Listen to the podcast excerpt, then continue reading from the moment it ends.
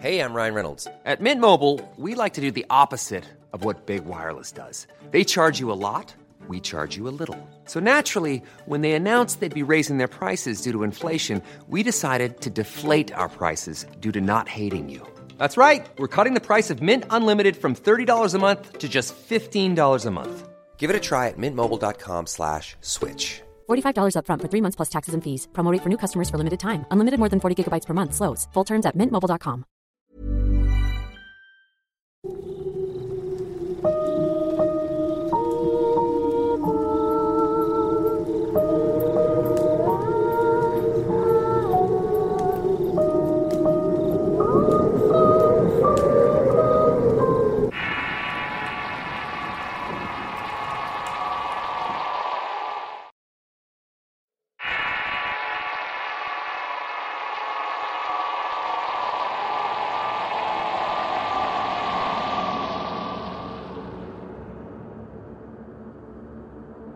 Mi nombre es Ángel y apenas me he animado a contar esta historia.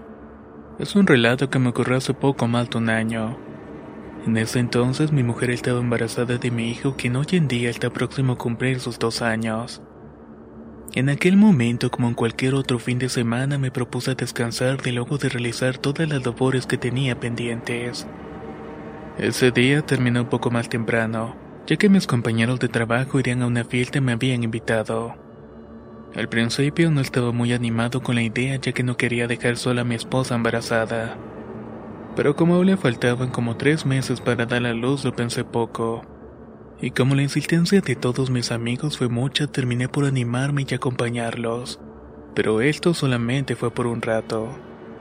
Eran ya como las 8 de la noche cuando comencé a alistarme y luego de hablar con uno de mis compañeros, quedamos en que nos veríamos un poco más tarde. Sería en el bar del billar que tanto me gustaba y en donde se realizaría la reunión. Eran casi las nueve de la noche cuando me despedí de mi mujer y le dije que regresaría pronto, ya que no pensaba quedarme por mucho tiempo. Luego salí de la casa rumbo al lugar donde se realizaría la reunión. Algo que me tranquilizaba mientras conducía al bar billar era que en caso de alguna emergencia, mi esposa me llamaría o dejaría algún mensaje. En todo caso, su mejor amiga, nuestra vecina, siempre estaría dispuesta a ayudarla. Ya con mis amigos me relajé un poco. Comenzamos a beber unos tragos mientras hablábamos y bromeábamos acerca de cualquier cosa. Todo transcurría bien, sin embargo, cada cierto tiempo, revisaba mi celular para ver si tenía alguna llamada perdida o algún mensaje de mi esposa. Serían alrededor de las 12 de la medianoche cuando ya todos mis amigos y yo habíamos tomado unas cuantas copas de más. La noche prometía ser divertida, pero de repente mi celular comenzó a vibrar como loco. Estaban llegando mensajes de mi mujer uno tras otro. Me preocupé pensando que será una emergencia con su embarazo. Comencé a leer cada uno de sus mensajes, pero todos decían prácticamente lo mismo. Al principio solo me decía que había escuchado unos ruidos extraños en el techo de la casa. Luego poco a poco comencé a notar una cierta impaciencia y por último la noté con miedo. En el último me decía que había escuchado ruidos en la azotea. Además escuchaba como si quisieran abrir la puerta de la casa. Yo reconozco que me sentí algo escéptico pensando que ella no quería que saliera con mis amigos pero la verdad es que yo no tenía muchas ganas de volver porque la fiesta estaba muy buena. De inmediato respondí sus mensajes diciendo que cerrara la puerta de la casa con llave y que no se preocuparan ya que nosotros no teníamos nada de valor que los ladrones quisieran llevarse. Y sin más me seguí dedicando a la fiesta y a los tragos con mis compañeros. A los pocos segundos volvió a vibrar mi teléfono. En esta oportunidad era otro mensaje que decía, Ven a la casa por favor. Se siguen escuchando ruidos en la azotea y cada vez son más fuertes sus seguidos. Me quieren abrir la casa. Vuelve ya. Cuando mis amigos me vieron algo sacado de mí mismo y me preguntaron lo que pasaba, yo les dije todo lo que estaba ocurriendo. Ellos se ofrecieron a acompañarme, sin embargo no quería que se preocuparan. De todas maneras, lo más seguro es que ella tuviera miedo de quedarse sola. Les agradecí su ofrecimiento y me despedí de ellos para tomar camino de vuelta a la casa. Antes de eso compré una cajetilla de cigarros y en ese momento volvió a vibrar mi celular con otro mensaje de mi mujer. En esta oportunidad solamente escribió la palabra apúrate. En ese momento sentí un escalofrío en todo mi cuerpo. Pagué los cigarrillos, prendí uno y encendí mi carro para volver a toda presa. Un poco antes de llegar aparqué mi coche un par de calles antes de mi casa. Así llegaría en silencio y sorprendería a cualquiera que estuviera merodeando y atormentando a mi esposa. Llegué caminando a mi casa y eran como las 12.30 de la madrugada. Todo estaba oscuro y en silencio. Pero me llamó mucho la atención que hacía más frío que de costumbre, tanto que incluso había algo de neblina, algo que es muy poco común en la zona. Antes de entrar a la casa di una vuelta alrededor tratando de buscar algo a alguien, lo que fuera que pudiera estar molestando. Y al mismo tiempo tomé mi teléfono para marcarle a mi mujer. Ella tardó en responder, pero cuando lo hizo tenía la voz temblorosa. Se notaba que estaba muy asustada y le dije que ya había llegado, que había dejado el carro unas cuantas calles antes para que los ladrones no me sintieran llegar. Le dije que había dado una vuelta alrededor de la casa y que se veía todo normal. La puerta y todas las ventanas estaban cerradas. No había nadie alrededor y no sabía que hubieran forzado alguno de los accesos para entrar a la casa. Ella me respondió que aún se escuchaban ruidos muy feos en el techo. Así que le respondí que no saliera y quería directo a la azotea para ver qué era lo que estaba pasando. Ella me respondió que sí, que me cuidara, ya que no sabía todavía lo que estaba sucediendo. Sin más abrí el portón y subí los tres pisos por las escaleras externas hasta llegar al techo. Una vez pasé por la entrada de principio no noté nada extraño. Lo raro es que todo estaba apagado y en silencio. Algo que de inmediato fue interrumpido por un ruido seguido de otros más fuertes en una de las esquinas de la azotea. Pensé que eso era lo que mantuvo asustada a mi esposa durante toda la noche. Así que me dispuse a investigar la fuente de ello y caminé hasta la esquina de la azotea. Dirigí mi atención a los lavaderos que se ubican sobre mi departamento. Vi que se trataban de dos gatos negros. Eran enormes y estaban sentados en la oscuridad, como si estuvieran mirándose fijamente a los ojos unos al otro. Eso fue hasta que yo los interrumpí con el azote de una escoba. Mi enojo con ellos era grande al verlos y darme cuenta que habían sido ellos los culpables de que yo no estuviera en la fiesta con mis amigos. Decidido espantarlos para que por fin dejaran tranquila a mi esposa, seguí moviendo la escoba por el aire muy cerca de los gatos. Pero aunque repetí la acción tras varias ocasiones, ellos estaban quietos y sin reaccionar de alguna manera. Al ver que eso no los espantaba, decidí patearlos para que huyeran lejos de allí. Al hacer esto, uno de los dos gatos se posó sobre una barda. Justamente del lado que da hacia la montaña se posó uno y el otro se colocó hacia el otro lado. En ese lado daba las casas y el donde se tendía la ropa recién lavada. Me acerqué hacia el que estaba en la barda que daba hacia las demás casas vecinas. Tenía toda la intención de golpearlo con la mano. Extrañamente fallé o no pude aceptar el golpe. Así que el gato corrió asustado mientras yo me quedé observando lo que hacía y hacia dónde iba.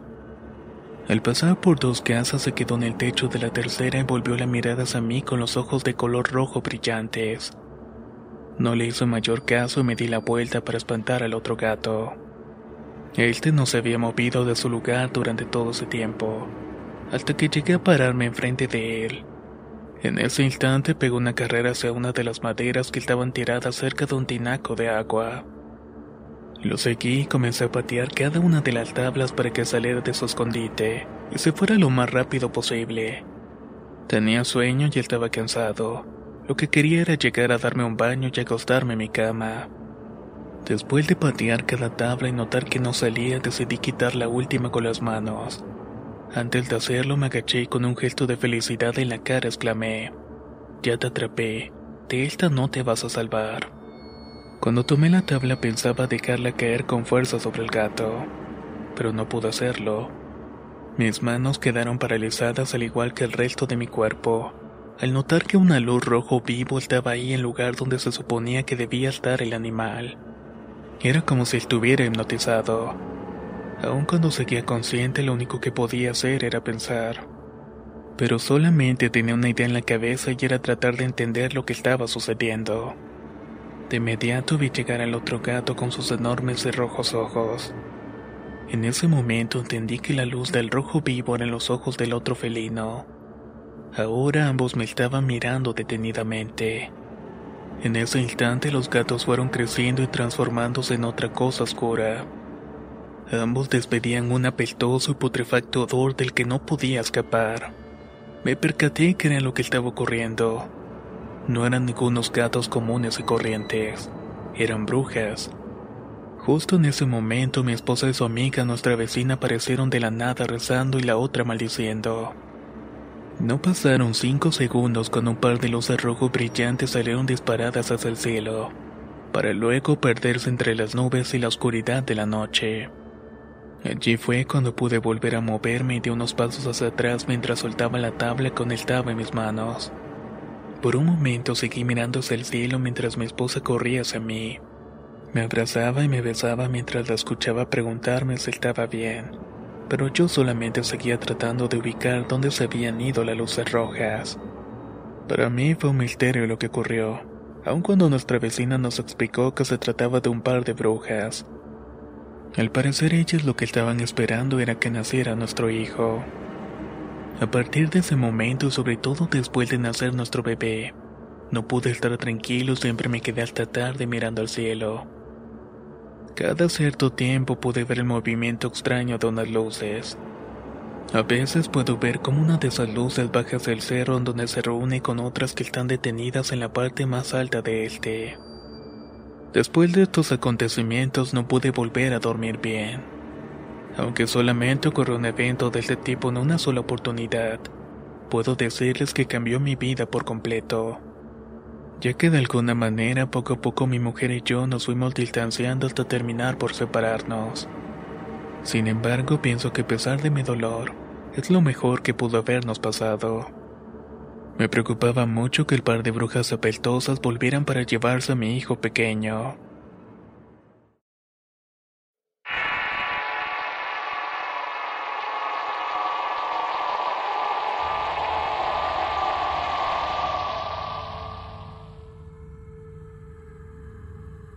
Vivo en Chiquimula, municipio de Guatemala.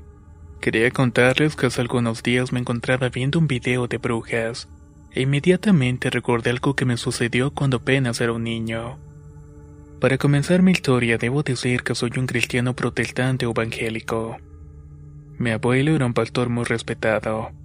Él me enseñó muchas cosas, entre ellas que así como hay ángeles también hay demonios y espíritus malignos. Y así como hay pastores que siguen y sirven a Dios, también están los brujos que siguen y sirven al diablo. En el transcurso de mi vida me han pasado muchas cosas interesantes, algunas de ellas buenas y otras extrañas. Bueno, para ser sinceros, algo que le ocurre a varios integrantes de mi familia. Es como si fuera una especie de herencia. El asunto comienza cuando era pequeño vivía solo con mi madre y mi hermana mayor. Esto ocurría ya que mi padre trabajaba lejos y mi hermano mayor vivía con mi abuela. Desde chicos mi mamá nos acostumbró a mis hermanos a mí antes de dormir que teníamos que ir al baño. Sin embargo, ella era una mujer precavida y siempre nos tenía una vacinilla en el corredor de la casa. Esto por si acaso nos daba ganas de orinar durante la noche. Tenía esa costumbre ya que el baño de la casa en donde vivimos para esa época se encontraba afuera en el patio y prácticamente tenías que salir de la casa para llegar a él. Puedo recordar todavía que desde que tenía más o menos tres años de edad odiaba orinar en esa cosa. Así por esa razón, a esa corta edad y como podía, alaba un bote de leche o un banquillo y abría la puerta. Tenía la intención de salir de orinar a una reposadera de agua que se encontraba conectada al drenaje de la casa. Resulta que dicha reposadera quedaba al final de un corredor que conectaba un cuarto. Allí no teníamos energía eléctrica, por lo que era un sitio de la casa en donde se guardaban viejos enseres y todas las cosas que no usábamos muy a menudo. También recuerdo que cada vez que salía a orinar de esa manera miraba una luz en la puerta de dicho cuarto. Parecía como si fuera la luz de una fogata, solo que sentía que esta luz me llamaba. Todas las noches que salía, esa luz me llamaba por mi nombre y pedía que me fuera con ella. Cada vez que esto pasaba le contaba a mi madre, pero ella me decía que solamente era la luz del poste del alumbrado público. Todo esto ocurrió casi a diario alrededor de dos años. Generalmente y a lo mucho no tardaba más de diez minutos. Al terminar cerraba la puerta y me iba a acostar en mi cuarto. Pero ese día me tardé más de lo normal en ir a orinar. Cuando mi madre se dio cuenta que me estaba tardando más tiempo de lo normal y que no le respondía para ver si estaba bien, decidió salir a buscarme para ver si me había ocurrido algo.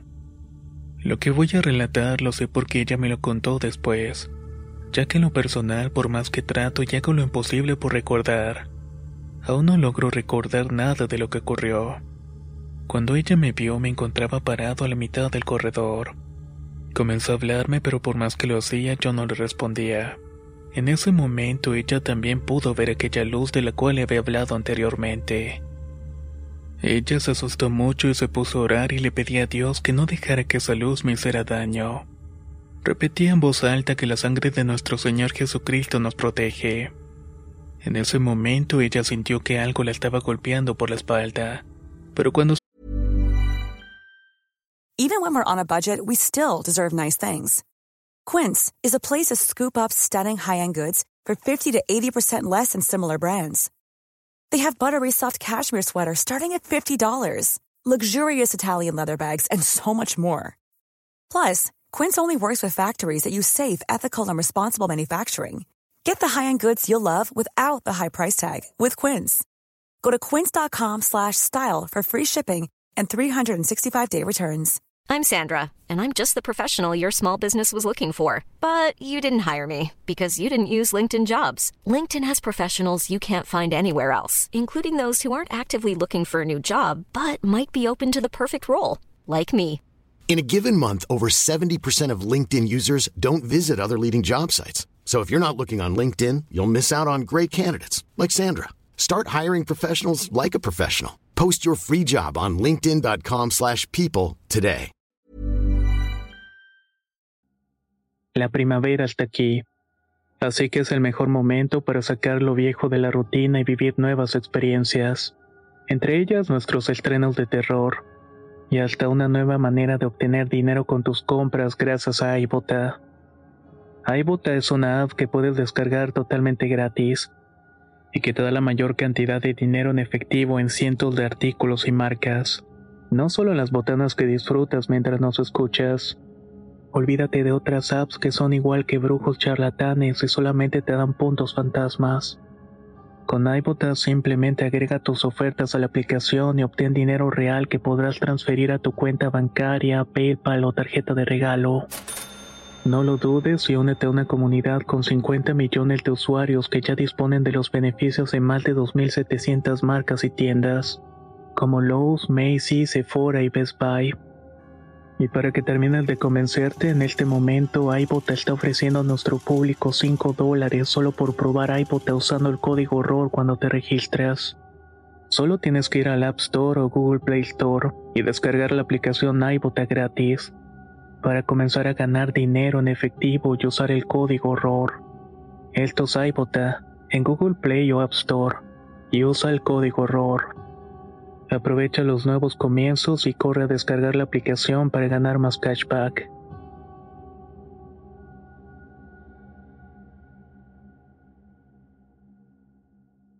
Se volteó, no había nada detrás de ella. Luego sintió que algo la sostenía y trataba como alejarla de mí. Eso duró toda la noche y parte de la madrugada, hasta que comenzó a amanecer y fue la última vez que pude ver aquella extraña luz. Pasado algunos años, mi madre recibió la visita de una vieja amiga de su padre. Mi madre y su amiga habían estudiado juntas cuando eran pequeñas, mientras que su padre y mi abuelo podrían decirse que tenían una buena amistad. Lo curioso es que él era uno de los brujos que mientras vivió había sido uno de los más fuertes de toda Guatemala. A pesar de sus distintas creencias, tanto él como mi abuelo se respetaban. Fue aquel día cuando el Señor nos vio a mi madre y a mí y se dio cuenta que nos habían hecho un daño. Sin hacer nada más que pedirle permiso a mi madre para hacer una oración a su espíritu guía. El inmediato supo quién lo había hecho. Habían sido la mamá y la amante de mi papá. Bueno, realmente de mi padrastro, a quien siempre he querido mucho tal cual y como si fuera mi verdadero padre. Él le dijo a mi madre que en un principio ambas mujeres habían ido con un brujo para hacerle daño a mi madre, pero por la fe que ella tenía en Dios y la familia de espíritu fuerte que tenemos, y que no cree en este tipo de prácticas, era difícil asustarla. Entonces, como no le habían podido hacer el daño que querían, habían decidido hacérmelo a mí. Pero ellas no habían podido prever que era que yo tenía un espíritu mucho más fuerte. Sin embargo, por mi corta edad y experiencia para saber enfrentar este tipo de cosas me descartaron. Y si no hubiera estado mi madre aquella noche hubieran logrado su cometido. Él le dijo que su maestro guía le dio hasta el nombre del brujo que las había ayudado. Y que sabía que ser en realidad no alcanzaba su nivel y que no era rival para él. Así que si mi madre quería vengarse, él se podía encargar de revertir el hechizo para que ellas murieran o por lo menos que sufrieran alguna desgracia.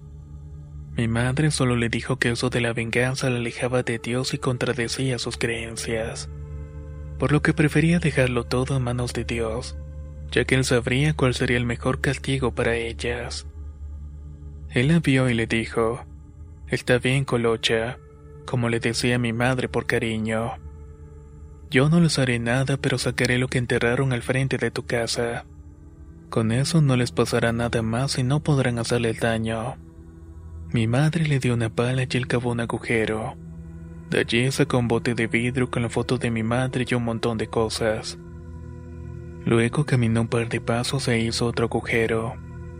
De allí sacó otro bote, pero en esta ocasión solo lo que contenía era una fotografía mía. El señor a ver los dos frascos comenzó a reír a carcajadas y dijo, Principiante, Tú haces que tus clientes hagan el entierro y un niño te dio problemas. Yo solo le hubiera orado a mi guía y lo hubiera derrotado. Siguió riendo y entonces dijo, ella tiene a su Dios y su fe salvó a su hijo y su propia vida, y por su fe ella no hará nada en contra de esas patas. Pero si yo sé que sigues molestando a esta familia, me voy a encargar de que nunca más puedas hacer nada. De inmediato siguió diciendo, ya me conoces y sabes con quién trabajo. Ahora que entiendes que no eres nadie y que no puedes competir conmigo, aléjate mientras puedas si es que quieres seguir viviendo. Al terminar pasaron nuevamente a la sala de la casa y el señor se puso a conversar de otras cosas. Preguntó por mi abuelo y le dijo sus saludos. Al despedirse, tanto él como su hija se marcharon para Esquipulas. Recuerdo cada uno de los detalles de esa plática como se acabara de suceder, y eso es porque fue la única vez en toda mi vida que vi tan asustada a mi madre. Además, la voz de ese señor y la cara que tenía en ese momento parecieran que no fueran de él. Sumado a ambiente pesado y maligno que se sintió y que tampoco podré olvidar. El día siguiente, la suegra de mi madre se fue de viaje a la capital de mi país. Allí iba a estar por más de tres meses eso era algo muy raro y más aún porque no se llevó a mi hermano. Ella lo quería mucho y siempre se lo llevaba a todos lados. De la otra mujer se supo que estuvo muy enferma y que jamás pudo levantarse de su cama. Aún hoy en día sigue postrada allí y ningún médico ha podido determinar qué es lo que tiene. A partir de ese momento ni mi madre ni yo volvimos a ser víctimas de algún intento por parte de ellas. Mi madre logró que su suegra se convirtiera al Evangelio y en su lecho de muerte ella habló con mi madre. Orfa, tú sabes que yo intenté hacerle daño a ti, Geraldito. Yo sé que de esta noche no voy a pasar. No quiero morir sin pedirte perdón por lo mala que fui con ustedes. Fuiste más que mi propia hija. Por favor, perdóname. Mi madre la perdonó y esa misma noche ella murió.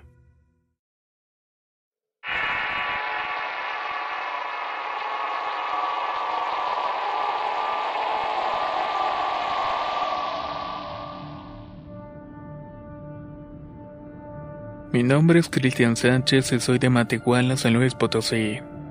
Voy a relatar una historia que ha pasado de generación en generación. Se trata de una anécdota que me contó un viejo amigo mío llamado Panches. Ya es un hombre de edad avanzada, pero conoce mucho acerca del tema de la brujería. Entre la gran cantidad de cosas que me ha contado, esta es una de las que más me ha impresionado. Cada vez que la recuerdo hace que se me eriza la piel aunque hayan pasado ya muchos años desde que ocurriera. Contaba Panchas que esto sucedió en uno de los ranchitos del pueblo donde vivíamos a las afueras de Matehuala. El nombre del lugar no lo voy a mencionar para evitar el asedio de los curiosos. En cierta ocasión vivía una joven pareja en el pequeño rancho en donde actualmente funciona la cantina del pueblo. La señora estaba embarazada de gemelos y estaba muy próxima a dar a luz. Ella estaba muy nerviosa por la seguridad de sus hijos, ya que los viejos del pueblo decían que allí se reunían un grupo de brujas. Al parecer siempre se encontraban en el tanque de agua que se ubica en el cerro más cercano a su casa. Allí hacían sus aquelares y practicaban sus rituales. Mientras más se acercaba la fecha del nacimiento de sus hijos, la señora sentía mayor temor y además presentía que algo malo le iba a ocurrir. Todo el tiempo pensaba que la vigilaban o la perseguían, por lo que no podía estar tranquila en ningún momento. Al cabo de pocos meses dio luz a sus dos pequeños bebés. Los viejos del pueblo le aconsejaron a la joven pareja que debían bautizarlos cuanto antes, ya que de esta manera los podían proteger de todo mal, especialmente para evitar que las brujas se los llevaran. Pero los esposos eran sumamente pobres y no podían hacerlo aún, ya que el padre más cercano se encontraba muy distante de su hogar, y había que caminar por lo menos tres horas, así que decidieron hacerlo cuando los niños tuvieran al menos un año. Así fueron pasando los días cuando comenzaron a suceder cosas extrañas y a escuchar ruidos poco comunes en el techo de su casa. Ella ya sabía de lo que se trataba. Eran las brujas de las que hablaban los viejos del pueblo, y venían justamente por sus pequeños hijos. Sin embargo, llegó un momento en el que no siguieron molestando ya que el esposo sabía rezar las doce verdades de Jesús, una oración tan poderosa que tenía la facultad de quitarle poder a las malignas brujas. Él trabajaba en las minas de la región, pero llegó un momento en el que estas separaron. Muchos de sus trabajadores estaban descontentos por la poca paga que recibían, y además porque les habían dejado de pagar por un tiempo. El papá de los gemelitos estaba preocupado porque ese era el único dinero que tenía para mantener a su familia así que tuvo que buscar otro trabajo a las afueras del pueblo. Consiguió un empleo con un compadre, pero tenía que irse a Cocotlán, en Jalisco. Después de mucho pensarlo, decidió aceptar el nuevo empleo ya que la paga era muy buena, y en ese momento necesitaban el dinero. Sin pensarlo mucho y a pesar de la negativa de su esposa, el joven padre listó sus cosas y se fue a Cocotlán a trabajar. La joven madre y sus hijos se quedaron solos en su humilde casa. Al principio todo era normal, pero cierto día ella comenzó a escuchar los ruidos en el techo de la casa nuevamente. Y las cosas raras también comenzaron a ocurrir. Tal parece que las brujas ya sabían que el hombre no se encontraba en la casa, y no había nadie que pudiera despojarla de sus poderes. Era el momento perfecto para hacerse con los niños ya que nada los podría detener. Una noche la joven madre cayó en un profundo sueño, del cual no pudo despertar y las brujas entraron y se robaron a los dos niños. Por fortuna, un señor de avanzada edad pasaba por el lugar y se dio cuenta de la situación. Con todas las fuerzas que tenía comenzó a gritar maldiciones y todas las groserías que se sabía. Así alcanzó a rescatar a uno de los bebés, pero ante la impotencia de no poder salvar a su hermanito comenzó a llamar a gritos a todos los vecinos. Con el alboroto todos en el pueblo se despertaron y comenzaron a salir de sus casas. En ese momento fue que la madre pudo despertar. Horrorizada con lo que había ocurrido, tomó a su hijo en brazos y llorando le pidió ayuda a todos para que le ayudaran a buscar al otro bebé. Eran cerca de las 3 de la madrugada cuando se toparon con una enorme ave rapaz, un tecolote inmenso, más grande de lo común con enormes ojos de color rojo. Algunos se asustaron pero siguieron buscando al niño. Sin embargo, uno de los más ancianos se dio cuenta que era otra cosa. De inmediato el viejito comenzó a dibujar un número 4 en el suelo, mientras le decía al búho varias palabras en un idioma extraño. Esto hizo que el enorme animal gritara asustada. Maldito viejo, déjame ir inmediatamente. Los asombrados habitantes del pueblo al percatarse de la situación, Trataron de debilitar al ser entre oraciones, maldiciones y groserías. Algo que fue muy útil ya que lograron que se mantuviera encerrada en el cuadro dibujado en el piso por el anciano. Acto seguido habló el viejo muy enojado. Maldita vieja, sé quién eres. ¿En dónde está el bebé? La bruja soltó una carcajada y dijo que jamás lo iban a encontrar, que ya se lo habían llevado. El viejo ante esta situación sacó su machete y lo bendijo y le cortó la cabeza al tecolote. Absolutamente todos quedaron desconcertados al ver cómo de inmediato el cadáver del búho se convirtió en el de una vieja regordeta. Aún asombrados por lo que había logrado el anciano, tomaron valor para hacer lo mismo con las otras brujas. Ya sabían qué debían hacer para librarse del mal que por tanto tiempo las había asustado. Estaban cansados y decididos a acabar con ellas. Hicieron planes y grupos de búsqueda para salir a buscarlas. Llegaron temprano al tanque de agua y se escondieron para esperar a que estuvieran todas las brujas reunidas. Eran como las dos de la madrugada cuando unas diez brujas en ropa comenzaron a realizar una especie de danza alrededor de la hoguera. Sin que ellas se dieran cuenta, sigilosamente los vecinos del pueblo las habían rodeado y estaban trazando números cuatro a su alrededor. Una por una fue arrastrada al interior de cada dígito. Parecía que ninguna de ellas se daba cuenta de lo que estaba pasando, porque no parecía que vieran a sus futuros verdugos ni se resistían a ello. Una por una fue cayendo y la gente enojada con machete en mano empezaron a salir de los matorrales en donde estaban escondidos. Después de usar el machete, cada una iba tomando su forma natural. Solo dejaron a tres de ellos con vida, quienes también se transformaron de su forma animal a su forma verdadera, sin posibilidad de escapar del encerro dentro del número 4 en el cual se encontraban. Allí las dejaron hasta que amaneció y todos fueron testigos de cómo se convertían en ceniza los cuerpos de sus compañeras de aquelarre. En ese momento la muchedumbre comenzó a interrogarlas. Los tres dijeron ser de un ranchito cercano de donde vivo actualmente, pero al preguntarle por el bebé desaparecido, todos respondieron al unísono que él se lo había llevado, que ya nadie podría hacer nada para salvarlo. Los más ancianos le preguntaron de quién estaba hablando, quién era aquel que se había llevado al niño. Las brujas malignas con una voz terrorífica solamente dijeron una palabra. Moloch.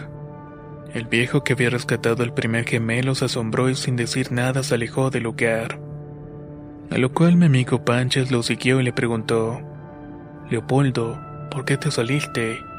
En ese instante el viejo soltó un quejido seco y comenzó a llorar desconsoladamente y dijo, Esas malditas lo quemaron. Mi amigo Panches enojado regresó con la muchedumbre y preguntó a las brujas dónde habían hecho ritual. A lo que las viejas asustadas y temblando le dijeron la ubicación del sitio. Cuando hicieron eso las acabaron con el machete y todos fueron a donde habían señalado las brujas. Al llegar al lugar tristemente encontraron el cuerpecito del niño. Solamente quedaban los huesos. Cuando la madre supo la horrible noticia no dejó de llorar. Durante días estuvo desconsolada por el trágico destino de su pequeño hijo. Ella no lo soportó más y se fue por su propia mano. Dejó a su esposa con el bebé quien ante la tragedia decidió mudarse para Monterrey a vivir con su hijo. Y nunca más volvieron al pueblo. Con el tiempo el viejo Leopoldo le dijo a todos en el pueblo, Nietos, los voy a enseñar a hacer brujería, pero solamente para su protección, para que esto nunca más les vuelva a ocurrir aquí. Así es como de generación en generación el pueblo aprendido a librarse del mal por su propia cuenta.